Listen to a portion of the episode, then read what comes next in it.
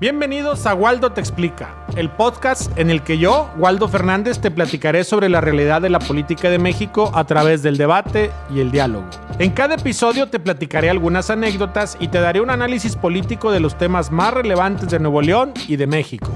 Escucharás la realidad del México profundo, las voces de aquellos que por años fueron olvidados por el sistema y que hoy son escuchados y representados por primera vez. Disfruta el contenido, déjame tus comentarios y nos estamos escuchando. Recuerda que puedes seguirme en redes sociales como arroba fdzwaldo y puedes mandarme un WhatsApp al 8118 001357. Si quieres sugerirme algún tema, mándamelo por correo wfernandez.waldofernandez.com y juntos haremos un México más informado.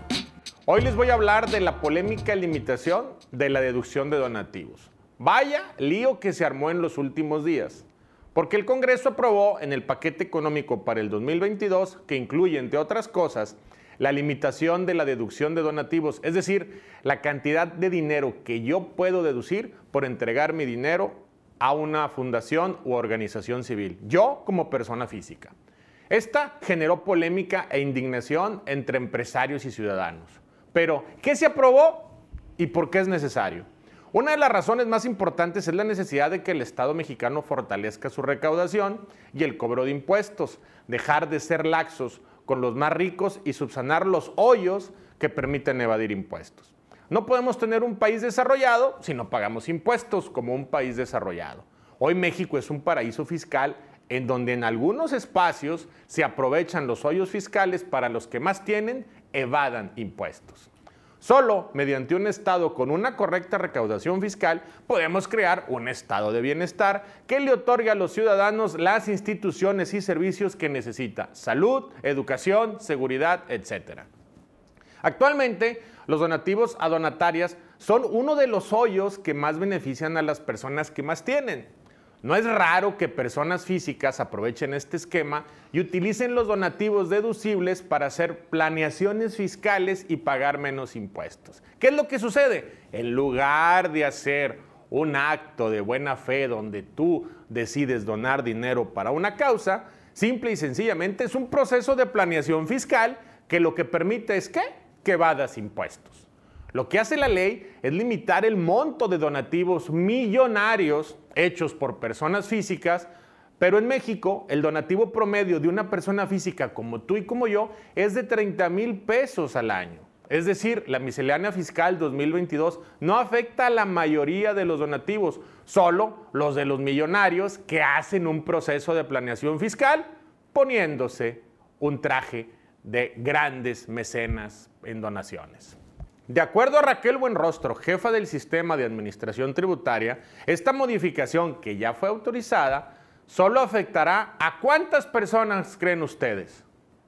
Siete, ni siquiera un equipo de fútbol, que pertenecen, por cierto, a una misma familia y que dedujeron nada más y nada menos entre 170 y 340 millones de pesos. Solo en el 2020, estas siete personas inventaron 732 millones de pesos en donativos. Su deducción no corresponde a lo que realmente aportaron.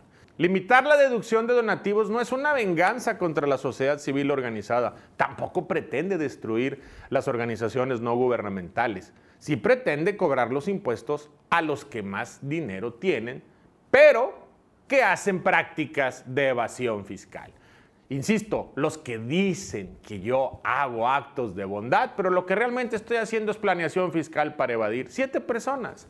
Por una histórica negligencia del Estado, la ciudadanía cree y acepta que los problemas sociales más apremiantes de México se resuelven con caridad, en vez de con un Estado que otorgue.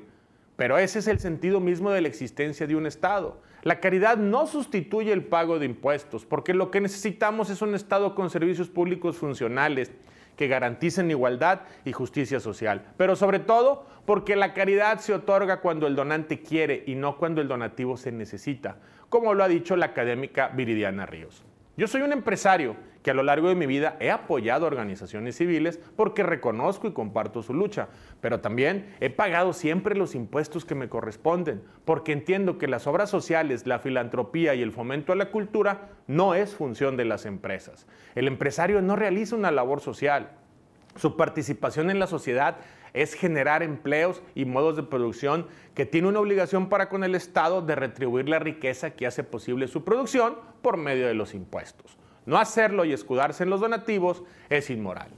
Por último, te pregunto, seguramente tú has donado dinero a la Cruz Roja, has donado dinero a asociaciones civiles ligadas a una organización religiosa, etc. ¿Cuántas veces te han dado un recibo de deducibilidad fiscal? Te garantizo que en el 90% de los casos ni lo has pedido ni te interesa. ¿Por qué? Porque sabes que estás haciendo un acto de buena fe, de bondad, ayudando a alguien más. Y lo que menos te interesa es un modelo de planeación fiscal que te permita no pagar impuestos.